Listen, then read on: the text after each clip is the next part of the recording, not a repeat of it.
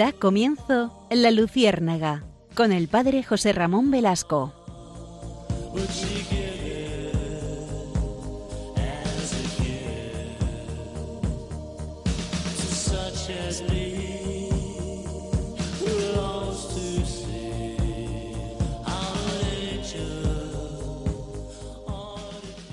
Corría el año 33 de nuestra era, más o menos, y un hombre, un hombre, nada menos que Jesucristo, junta a doce amigos para celebrar una cena, una cena muy especial, una cena como no había habido otro encuentro en toda la historia de la humanidad. Aquellos doce hombres elegidos, pues, entre la gente común, entre la gente corriente, eran pescadores, eran uno era publicano, otro llevaba la bolsa, eh, eran gente pues que vivía el día a día sin mayores pretensiones. No los elige por ser especialmente buenos, seguramente tampoco por ser especialmente inteligentes, ni por tener dotes de sabiduría clásica en el judaísmo. No. Eh, los relatos que nos muestran los evangelios nos dicen que eran hombres corrientes, eran hombres de cada día, eran pescadores, er, eran personas que tienen grandes deseos de santidad, como revelan en ocasiones, y luego eran hombres muy pecadores. Pedro eh, lo muestran en distintas ocasiones, Judas, que le traiciona, eh, Santiago y Juan, los hijos del trueno, que en ocasiones se muestran profundamente violentos, etcétera, etcétera. No son precisamente grandes hombres a nivel humano, e, entre comillas, es decir, humanamente no podríamos decir que son eh, superhombres. Pero Jesús los elige para estar en esa cena. Y en esa última cena, fíjense que es un momento clave en la vida de Cristo. Yo siempre me he preguntado, y la Iglesia durante 20 siglos se pregunta, ¿por qué no estaba María, nuestra Madre, la Santísima Virgen, en la última cena? Es el gran misterio de la elección de Dios. En ese momento, Jesucristo en aquella cena previa a la Pascua en la cual va a morir. Estamos, ya les digo, alrededor del año 33 de nuestra era. Cristo instituye dos sacramentos, el sacramento de la Eucaristía y el sacramento del sacerdocio. A aquellos hombres los consagra, los ordena sacerdotes. Les designa para una gran misión seguramente ellos, eh, a veces me pregunto, ¿ellos se darían cuenta? Pues quizá no, quizá eh, no se dieron ni cuenta de lo que estaba ocurriendo. Pero mm, nosotros cuando hemos sido ordenados sacerdotes también, tampoco es que nos demos gran cuenta. Lo meditamos, lo pensamos, pero e, esa frase, tú eres sacerdote por toda la eternidad, eh, nos queda tan grande, tan insondable, que no alcanzamos a descubrir hasta qué punto este misterio nos sobrepasa, como todos los sacramentos. Recuerdan que hace 15 días hablábamos del bautismo y hemos hablado de otros sacramentos y de la confesión, etcétera, etcétera. Son sacramentos que nos sobrepasan. Pues no va a ser menos el sacerdocio. E, e, en aquella noche, en aquella noche santa, Jesucristo instituye el gran misterio del sacerdocio. Y repito, eh, la Virgen María, que era inmaculada concepción, es inmaculada concepción, es decir, que no tuvo pecado jamás, que cuando fue concebida por Joaquín y Ana, sus padres, cuando María era un pequeño embrión y empezaba a existir en el género humano, ella no tenía el pecado original, fue concebida sin pecado. Ella podía haber sido un gran sacerdote, sin embargo, Jesucristo, al instituir el sacramento, no elige a María dentro de los doce. Esto es un gran misterio que nos parece eh, insondable y, y el Papa Juan Pablo II, cuando hablaba del sacerdocio, pues de alguna manera, de alguna manera incluía esta realidad para decir que los varones son llamados al sacramento del sacerdocio. Es un misterio, es un misterio que seguramente descubriremos cuando estemos cara a cara con el Señor. Por eso en esta noche, siguiendo esta estela de los sacramentos, saben que estamos eh, durante estas, estas últimas noches, eh, eh, hemos ido dilucidando, hemos ido escudriñando los sacramentos para valorar hasta qué punto son una gran maravilla de Dios para nosotros. Esta noche queremos detenernos en el sacerdocio, en el orden sacerdotal, que es un sacramento esencial, como todos, para que la Iglesia continúe su misión. Y seguramente nos va a dar para mucho diálogo, se nos va a quedar el tiempo corto, pero mm, si les parece, acompáñenos en esta noche. Iria Fernández, buenas noches. Hola, buenas noches. Eh, Alex Gutiérrez, buenas noches. Desde el control está animando nuestra noche y, de nuevo les invito a que se queden con nosotros. Ya sé que es, una hora eh, tardísima para ustedes. Bueno, este programa la verdad es que eh, lo escucha mucha gente. Yo me sorprendo, incluso gente que nos, que nos escribe a nuestro email y que, seguramente en alguna de estas sesiones eh, contestaremos a, sus cuestiones, pero me sorprende que hay mucha gente que nos escucha en su casa, en el coche, y, luego te lo cuentan y dicen, ah, pues yo te escuché un día, digo, ah, qué maravilla, qué bendición. Fuera de nuestras fronteras también. Fuera de nuestras fronteras, porque en Estados Unidos nos han escuchado vía Internet, en América Latina nos escuchan vía Internet, porque a Radio María es sorprendente la cantidad de gente que escucha Radio María, ¿no? Por eso vamos a, si les parece, vamos a centrarnos en este tema fascinante del sacerdocio y acompáñenos durante esta noche.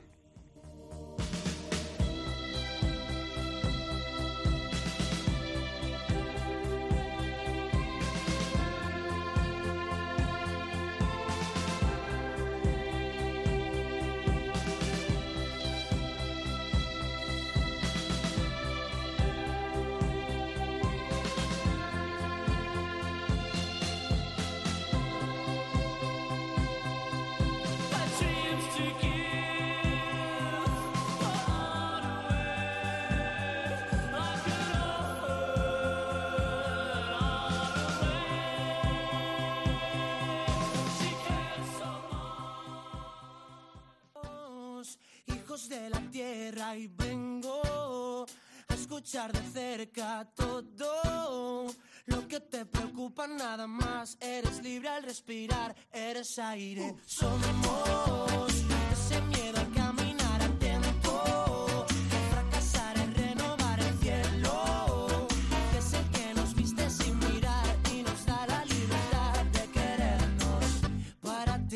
noches de nuevo. Además habrán visto que hemos cambiado de sintonía. Es preciosa esta canción, nos encanta Alex, eh, está trabajando duramente por renovarnos.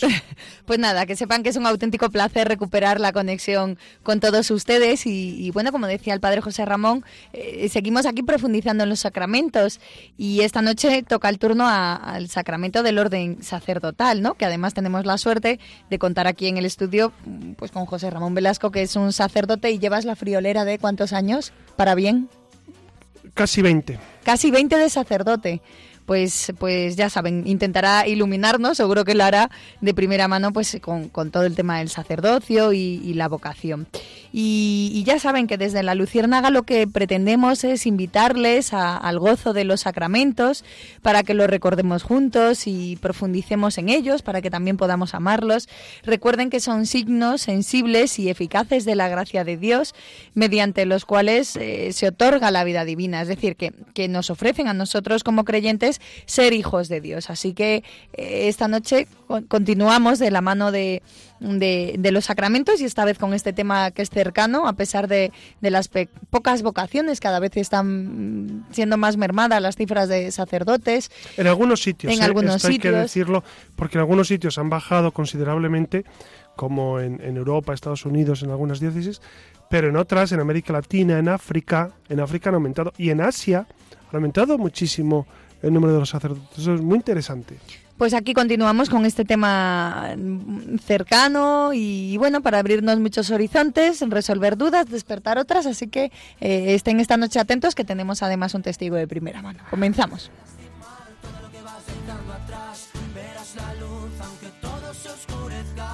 Cuando no puedas más, tus lágrimas caerán y estaré aquí cuando ya no tengas fuerzas. De la tierra y vengo a escuchar de cerca todo lo que te preocupa nada más. Eres libre al respirar, eres aire.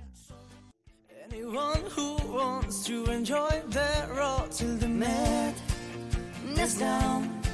I will find a way to feel free and play as a child. Escuchando al grupo Aurin con su canción Last Night on the Earth que trata sobre todo aquello que necesitamos expresar y que por algún motivo no hemos tenido ocasión de hacer. Precisamente de esto va nuestra siguiente sección.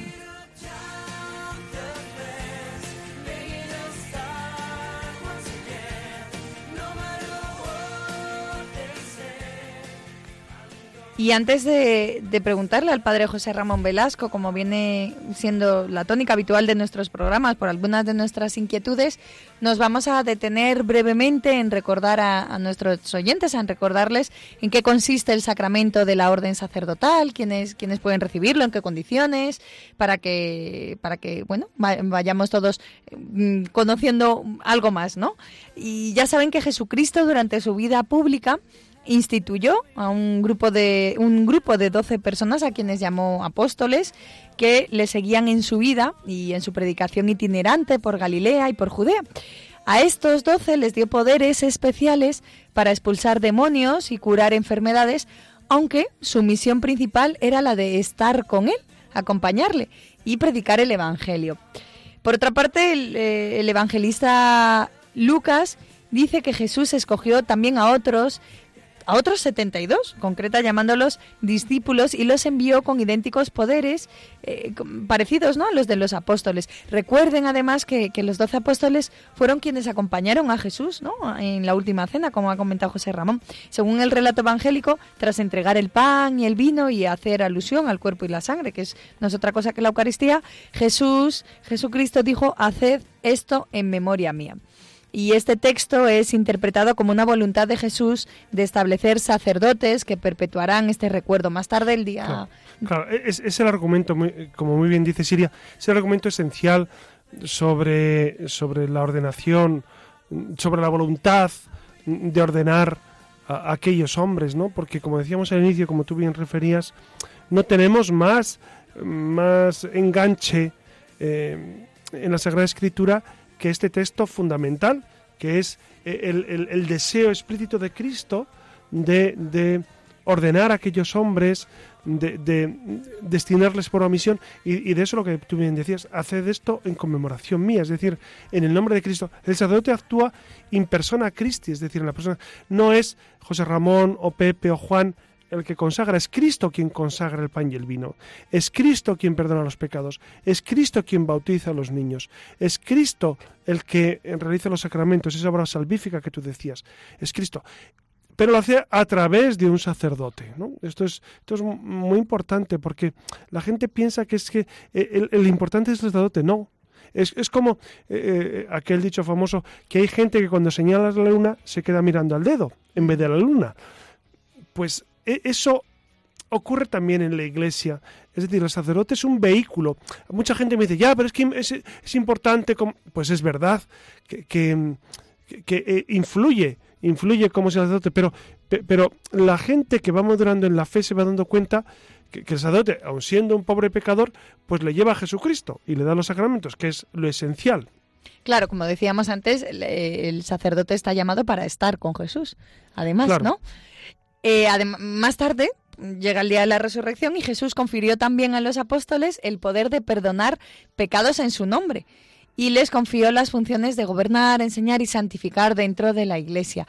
Eh, en estos dos momentos solemnes, así como en la venida del Espíritu Santo en Pentecostés, que, que terminó de fortalecer a los apóstoles para la misión que habían recibido, la Iglesia reconoce la ocasión de la institución del sacramento, por, por, parte de Cristo y como en los demás sacramentos no se trata de una institución jurídica, sino más bien de una intención que los discípulos han ido profundizando a lo largo del tiempo. Así que quédense con eso, ¿no? Con, con la última cena y con la resurrección. Y sin embargo, la misma carta a los hebreos que subraya el acto sacerdotal de Cristo en el sacrificio y en la intercesión ante el Padre, la identificación que se hace del sacrificio con el ofrecimiento que Cristo hace de su cuerpo en la última cena y el mandato de repetirlo en su memoria hacen ver que se trata de un sacrificio y que como tal es necesario un, sacerdote, ¿no? Va pareja la idea de sacerdote y sacrificio.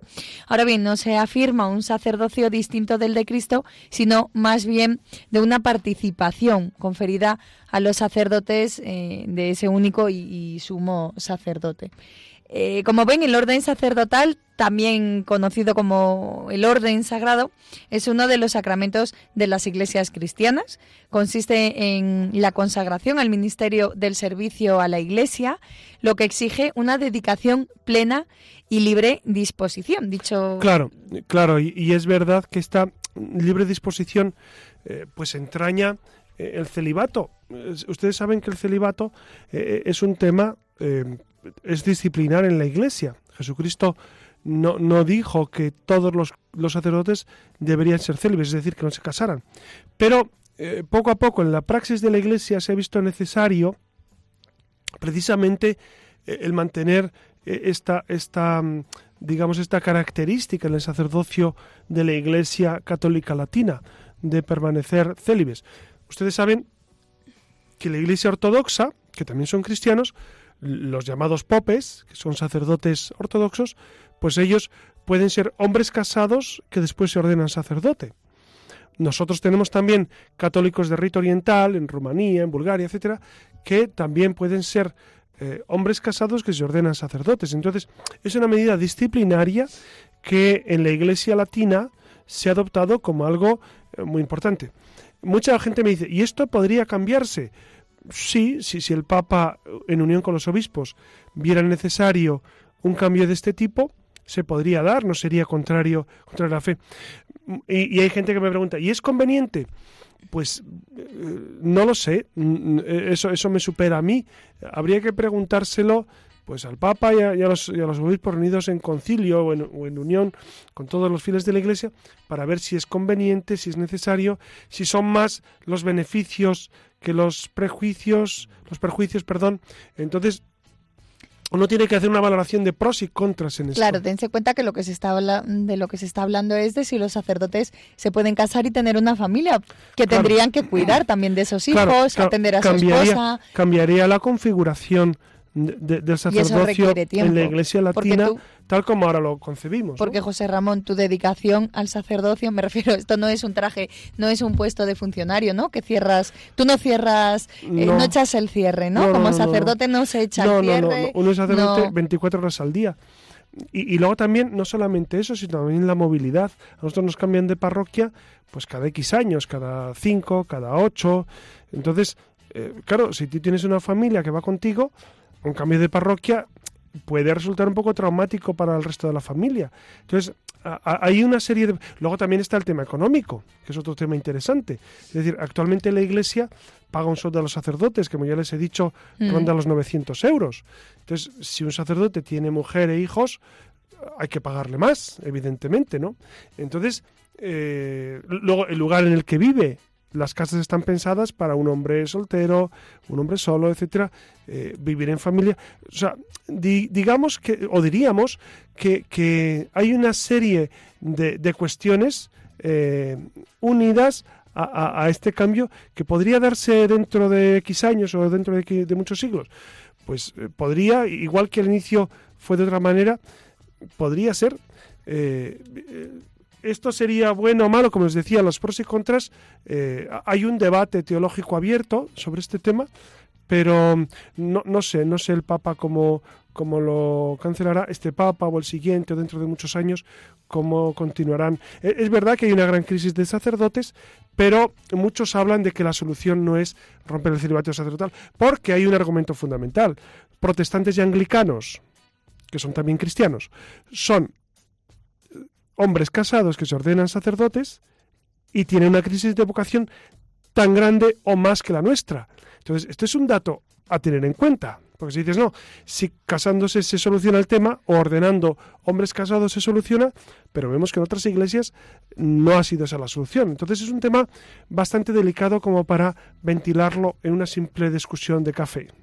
Dicho de otra manera, el orden, de, el, orden sacerdotal es el sacramento por el que algunos de entre los fieles quedan constituidos ministros sagrados al ser marcados con un carácter indeleble y así son consagrados y destinados a apacentar al pueblo de Dios según el grado de cada uno, desempeñando en la persona de Cristo eh, las funciones de enseñar, santificar y regir.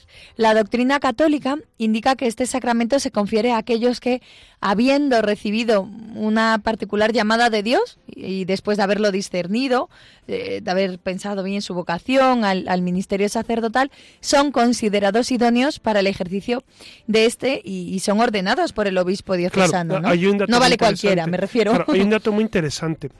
¿Cómo funciona la vocación sacerdotal? Bueno, normalmente eh, un individuo, varón, siente esa llamada a entregarse a Dios eh, en el sacerdocio. Y entonces habla con el obispo, con el rector de un seminario, y comienza, si el obispo y el rector lo consideran oportuno, comienza ese proceso de formación, que son años de estudio y, de, seminario. ¿Para qué? Para contrastar esa vocación, para que no solamente el candidato perciba si tiene cualidades para la misión que él siente eh, que, Dios le confiere, sino que la Iglesia también analice, observe y, y si realmente es una vocación sacerdotal real o si es solamente un deseo, un deseo muy bueno, pero un deseo que la Iglesia no, puede refrendar. Entonces, por eso, en ese proceso que pueden durar seis años, siete años o más o menos, eh, hay un diálogo continuo entre el candidato y la iglesia representada por el obispo y, el rector del seminario para, para discernir, para discernir fundamentalmente cuál es el interés de cada uno.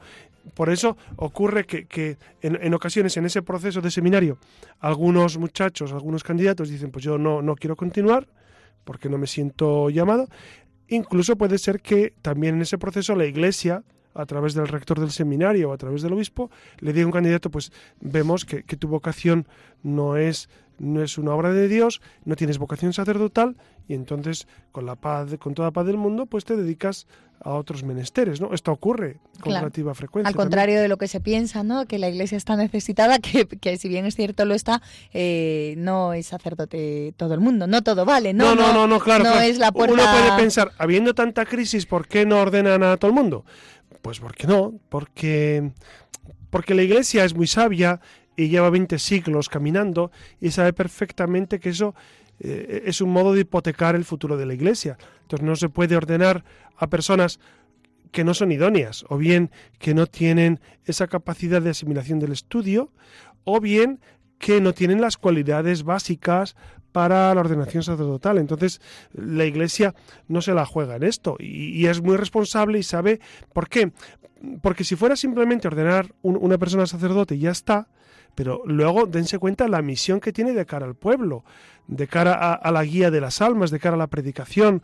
Entonces, es una responsabilidad muy grande para la Iglesia ordenar a personas idóneas. Claro, uno dice, ya, pero es que a veces pueden ordenar a gente que no resulta luego con el tiempo demasiado idóneo. Bueno, pero la intención de la Iglesia era otra. La intención de la Iglesia siempre fue buena de, elegir a los candidatos que, que, humanamente tienes eh, los, por lo menos, por lo menos, eh, la intuición de que, de que va a resultar un buen sacerdote. Aunque luego, pues, tenemos la experiencia de que no siempre ocurre así.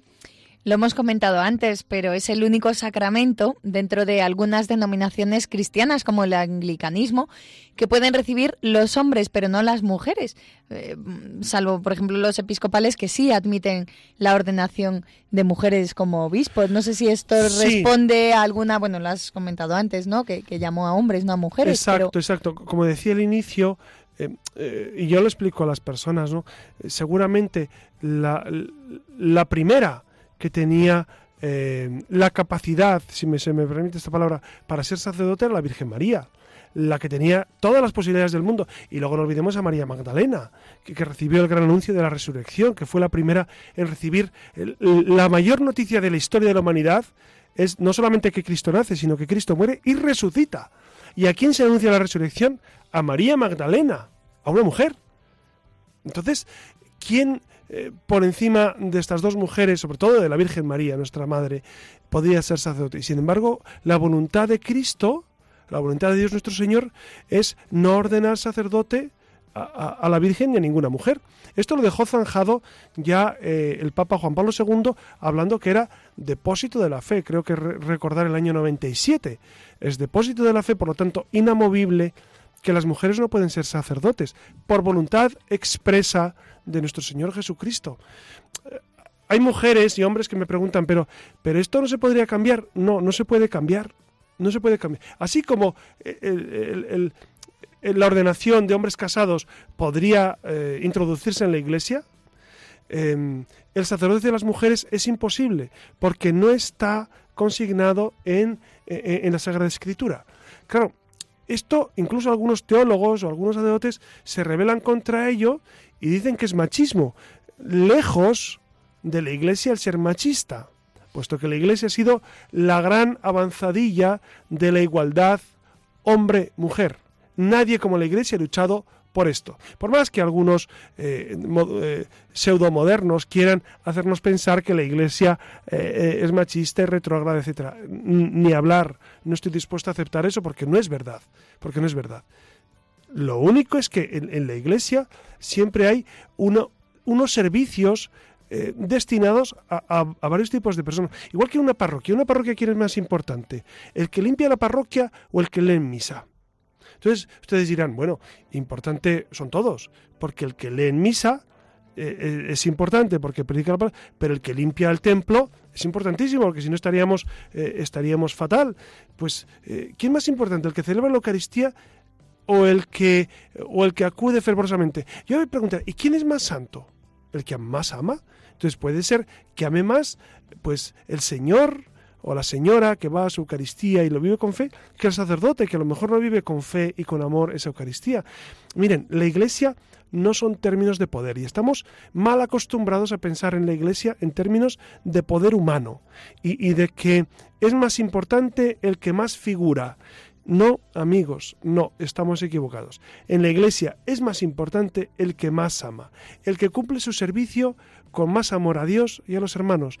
Y basta, y basta. Y lo demás son misiones que nos va dando a cada uno. Entonces, eh, yo, yo, creo que dar vueltas a este tema e introducir esta variable del machismo de la Iglesia, creo que, que, ni les ayuda a ustedes ni ayuda a, a la gente porque no entendemos lo que la Iglesia es en sí, que es una estructura de amor, una estructura de servicio.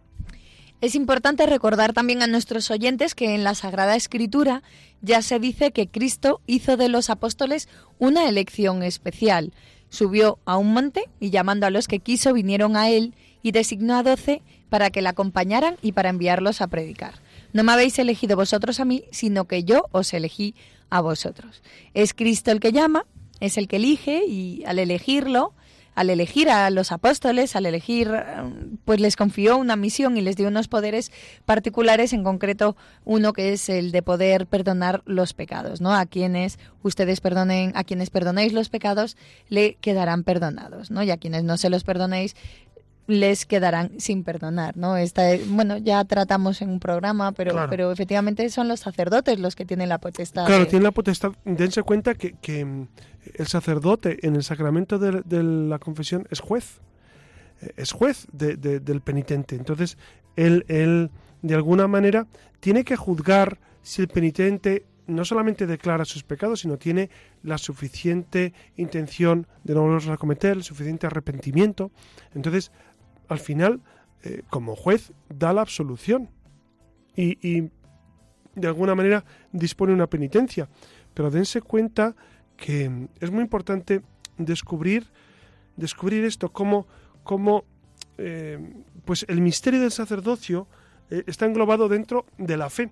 Claro, si lo vemos solo a ojos humanos, a ojos humanos uno dice, pues es un hombre como los demás, que le han encargado que celebre misa y que confiese. No, no es un hombre como los demás es, es Cristo el que te está confesando y está celebrando la Eucaristía, que es bastante distinto, bastante diferente.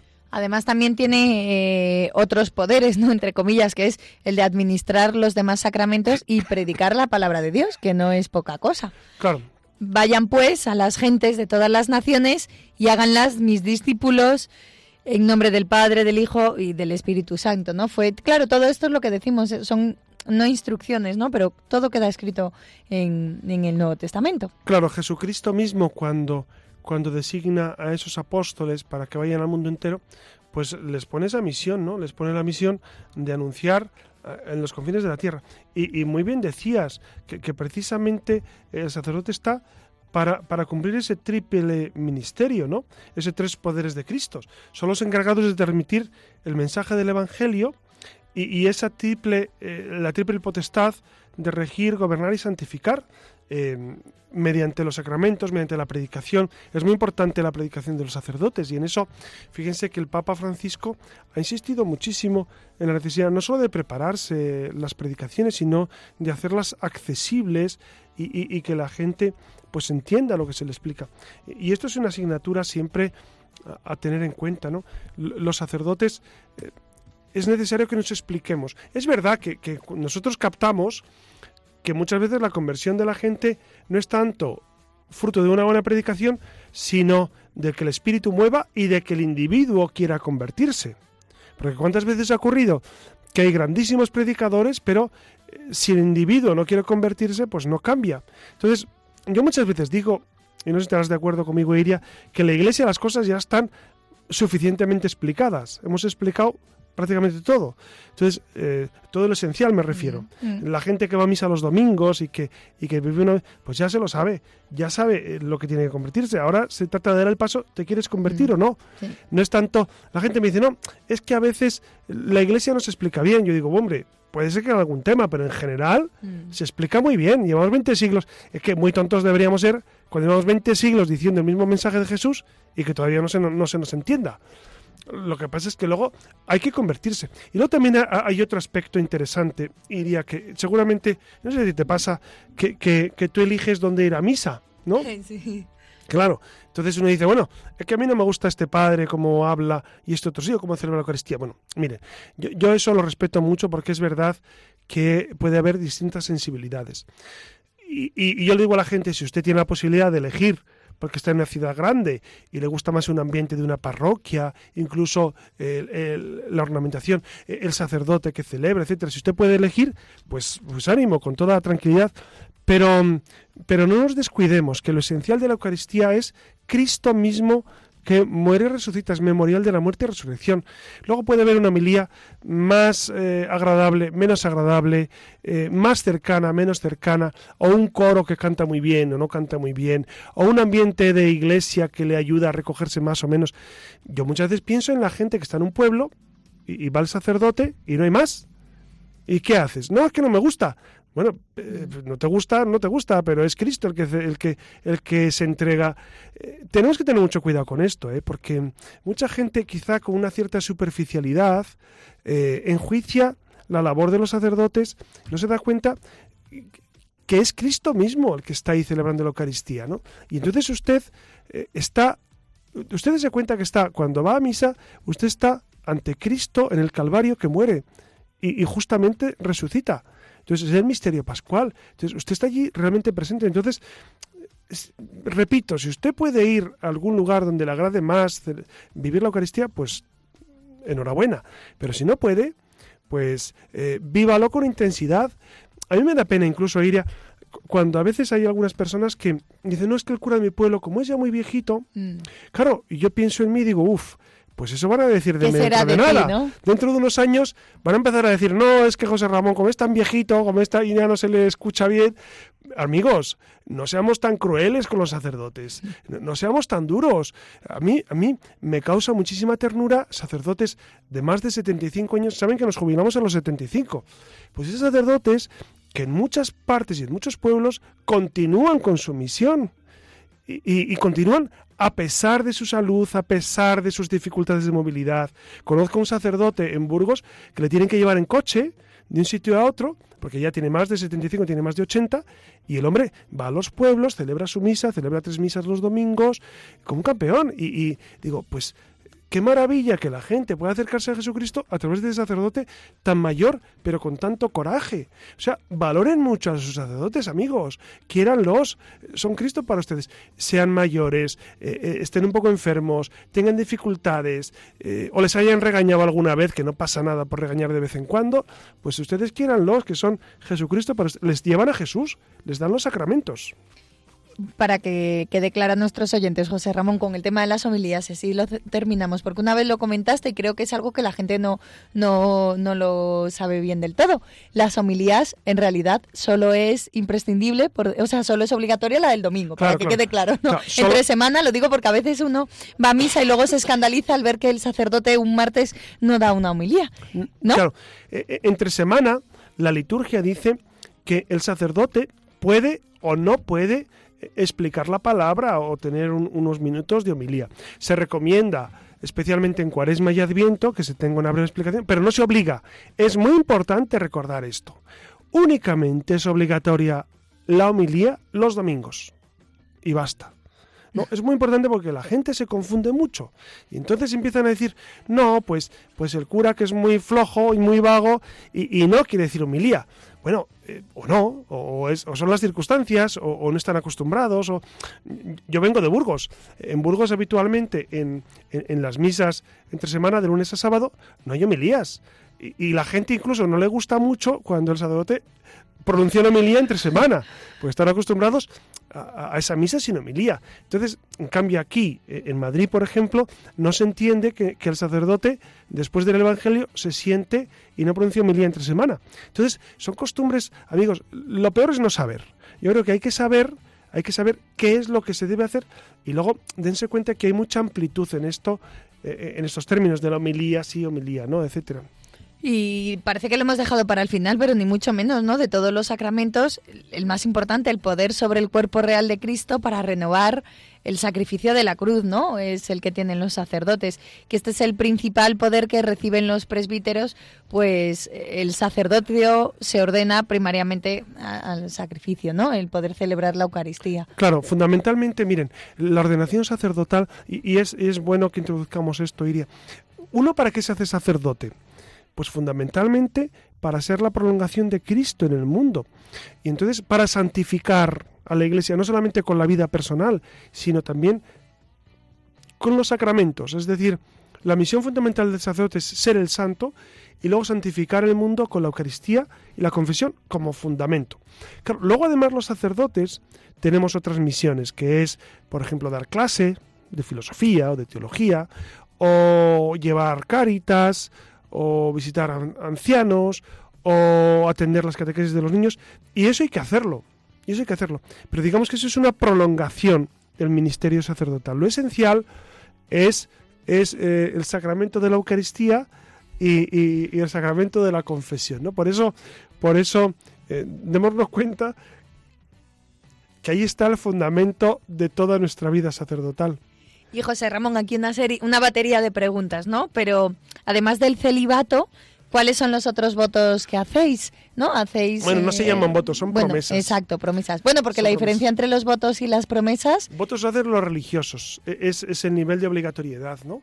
Y mm, los votos son religiosos hacen votos de pobreza, castidad y obediencia. Eso de la pobreza es muy importante también matizarlo, porque la gente piensa ¿no? que es un argumento, ¡uh! Mira ese cura con ese reloj, o mira qué coche lleva. Sí, sí, sí. Los sacerdotes tenemos promesa de celibato, es decir, que no nos casamos, y, promesa de obediencia al obispo, es decir, que estamos obligados a obedecer al obispo. Cuando nos manda pues cambiar de parroquia o un, asunto de, pastoral o lo que sea. Pero no hacemos voto de pobreza ni promesa de pobreza. ¿Por qué?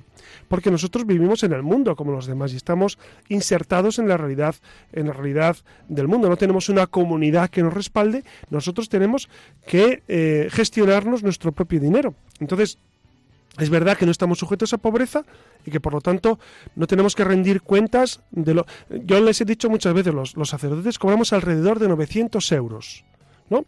Entonces, e-, eso nos lo gestionamos cada uno como puede.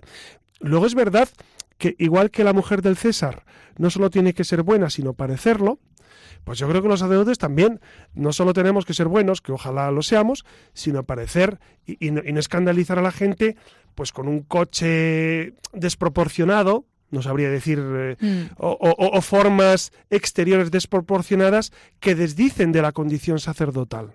Hasta ahí, ¿no? O, vacaciones desproporcionadas o medios de vida desproporcionados que, desdicen de nuestra condición de imitar a Cristo pobre y obediente. Porque además hace mucho daño a la iglesia en realidad, ¿no? No solo a tu comunidad, sino que bueno, que, el sacerdote representa a la iglesia. Claro, claro. E, es verdad que, algunas personas que quizás eh, están iniciándose en el camino de la fe o, o que no tienen la fe muy asentada, pues el sacerdote les puede ayudar a acercarse a Dios o les puede escandalizar. Por eso eh, tenemos que cuidar. E, es inevitable que, a veces hay escándalos, porque mm, a veces haga lo que haga un sacerdote, pues siempre hay gente que lo mira fenomenal y gente que no lo ve nada bien. Em, entonces, bueno, es inevitable que haya gente que, que, no esté de acuerdo con el sacerdote de su parroquia o con el sacerdote X. Pero nuestro deber como sacerdotes es vivir conforme a lo que Dios nos propone. Luego, que la gente no entiende, lo entiende, pues mira, Ojalá todo el mundo nos entendiera y ojalá todo el mundo estuviera de acuerdo con lo que predicamos del Evangelio y ojalá fuéramos buen ejemplo de Evangelio para todos. Pero como no ocurre, pues hay que tener mucha paciencia, amigos, y, vivir las cosas con mucha normalidad y con una fe adulta. ¿Una fe adulta cuál es? La de quien eh, valora los buenos ejemplos sacerdotales, pero luego eh, se da cuenta que a quien sigue es a Jesucristo. Fundamentalmente seguimos a Jesucristo por encima de sus mensajeros, por encima de sus apóstoles, que son los sacerdotes. Recuérdale, José Ramón, a nuestros oyentes, por qué, bueno, el, por qué ir vestidos de negro, o bueno, hay sacerdotes, seguro que conocen alguno en sus parroquias que no llevan, que no van vestidos de negro, bueno. Bueno, el vestido negro o no negro eh, eh, es muy sencillo de explicar. Em, en la Iglesia siempre se ha propuesto que los sacerdotes, de alguna manera, sean signo de Cristo en el mundo. Y entonces el llevar distintivo clerical es, es un modo de poner esa presencia de Cristo en el día a día, en las calles, en, el, eh, en, pues en, los avatares de la ciudad, que aparezca eh, esa presencia. Por eso eh, la, la Iglesia no solamente recomienda, obliga a los sacerdotes a llevar distintivo sacerdotal. y, permite que cada conferencia episcopal en cada país pues designe eh, cuál es el modo de vestir del sacerdote. Por ejemplo, en España. En España se propone que el sacerdote lleve un distintivo sacerdotal, sobre todo una camisa clerical que sea de color negra, blanca o gris, creo recordar, o azul, creo recordar, y, y ya está, y, con que la lleve habitualmente, no obliga, por ejemplo, a llevar sotana, muchos la pueden llevar, pues bueno, y es un elemento que se ha llevado siempre y se lleva en, muchas parroquias, pero digamos que el distintivo de cara al pueblo es, es esa camisa de clergyman. Eh, sé que algunos dicen, pues es que eh, el sacerdote de mi parroquia no la lleva. Bueno, pues pregúntele usted por qué no. Entonces, yo qué sé, eh, aquí cada uno tiene que saber dónde está lo que la iglesia dice y luego por qué no lo hacemos. Tendrá, eh, tendrá motivos o no tendrá motivos, pero, pero la idea es que, es que deberíamos llevarlo todos. Y la última cuestión, nos hemos enterado de que para los protestantes, eh, bueno, que los protestantes digan este sacramento, para ellos no hay distinción entre los sacerdotes y los laicos, todos los fieles son sacerdotes y para ejercitar el ministerio solo requieren de un nombramiento o de una delegación de la comunidad.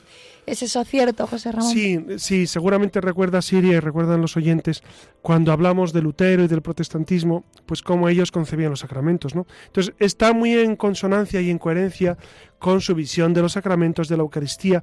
El sacerdote, ¿quién es?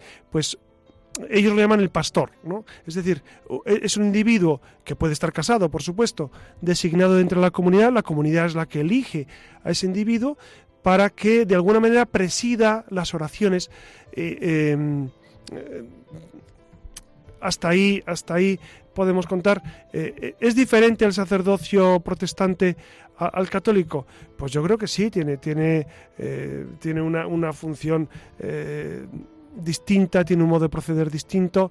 Em, yo descubro que en muchos países de América Latina donde hay donde hay iglesias evangélicas, etcétera, pues ahí designan a un pastor, uno del barrio, uno, una persona con, mayores dotes de, de, guía, etcétera, pues le designan como pastor. Muy distinto a lo que hacemos en la iglesia católica. Para ser sacerdote hace falta una formación previa, etcétera. Es diferente, es diferente modo.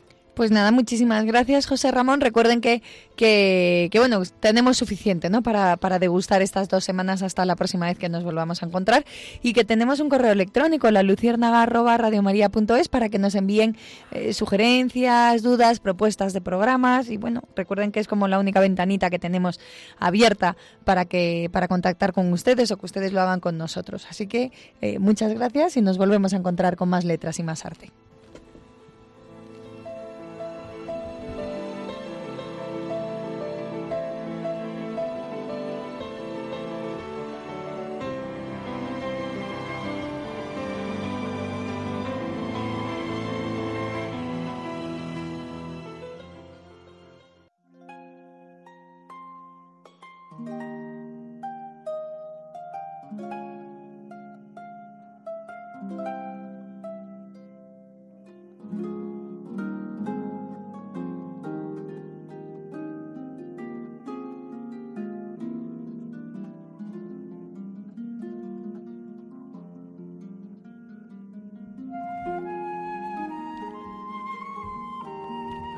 Este tema del sacerdocio, como ustedes comprenden, es fascinante porque nos introduce en el misterio de Cristo, sumo y eterno sacerdote.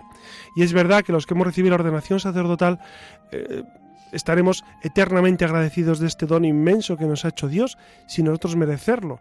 Desde mi ordenación y antes eh, he meditado siempre el tu es sacerdos in eternum, secundum ordinem Melquisedec, que significa tú eres sacerdote eternamente, según el orden de Melquisedec. Es decir, somos sacerdotes para toda la eternidad. Y esto a mí me llena de profunda esperanza y profundo gozo, porque es, eh, porque servir al Señor por toda mm, la historia. Y mm, he recibido ejemplos entrañables de sacerdotes. Eh, yo les decía antes lo importante que es agradecer a los sacerdotes que nos han ayudado en la fe tantos párrocos, tantos sacerdotes, tantos directores espirituales, confesores, eh, quien nos bautizó. Yo tengo especial cariño al que me bautizó, que ya ha fallecido, por supuesto, pero mm, tantos sacerdotes nos han ayudado, tantos sacerdotes buenos y santos ha habido en nuestra vida. Por eso mm, tenemos que, que, agradecer al Señor este don inmenso, este don inmenso que nos ha hecho. Y es verdad que eh, a veces la gente me pregunta, pero ¿por qué hay tan pocos? Si es tan bueno ser sacerdote, ¿por qué hay tan pocos? Bueno, ustedes saben que conocer el número exacto de obispos y sacerdotes es relativamente fácil.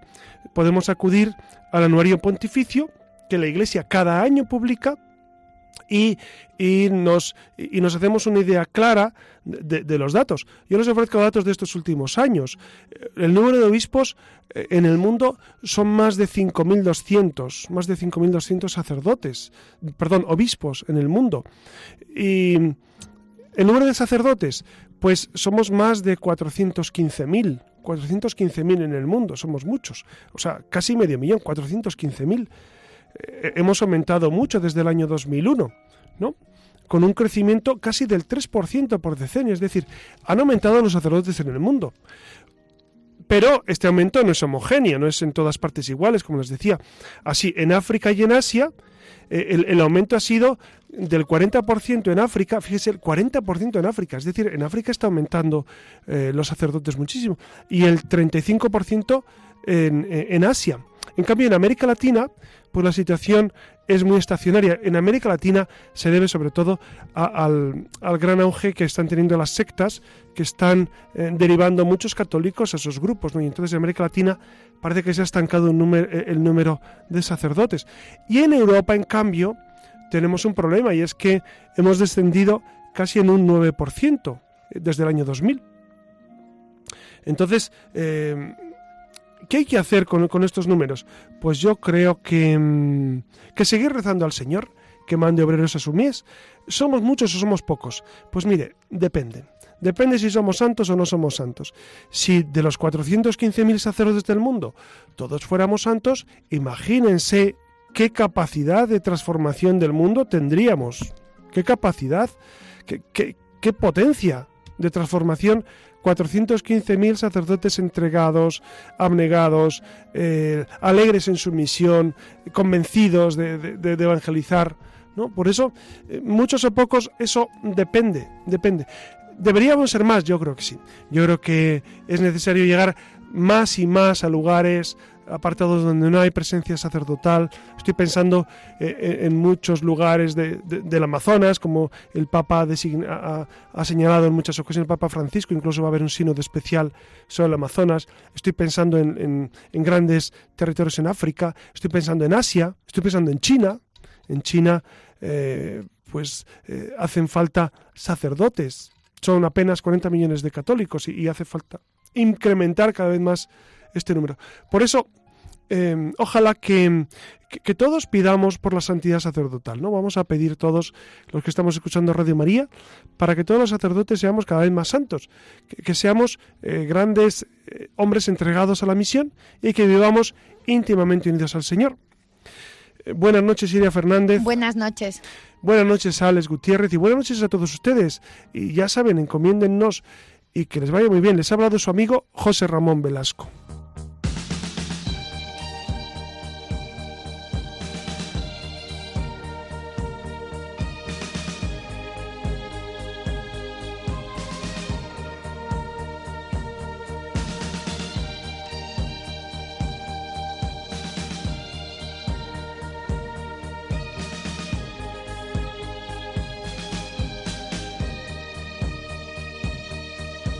Han escuchado en Radio María La Luciérnaga con el padre José Ramón Velasco.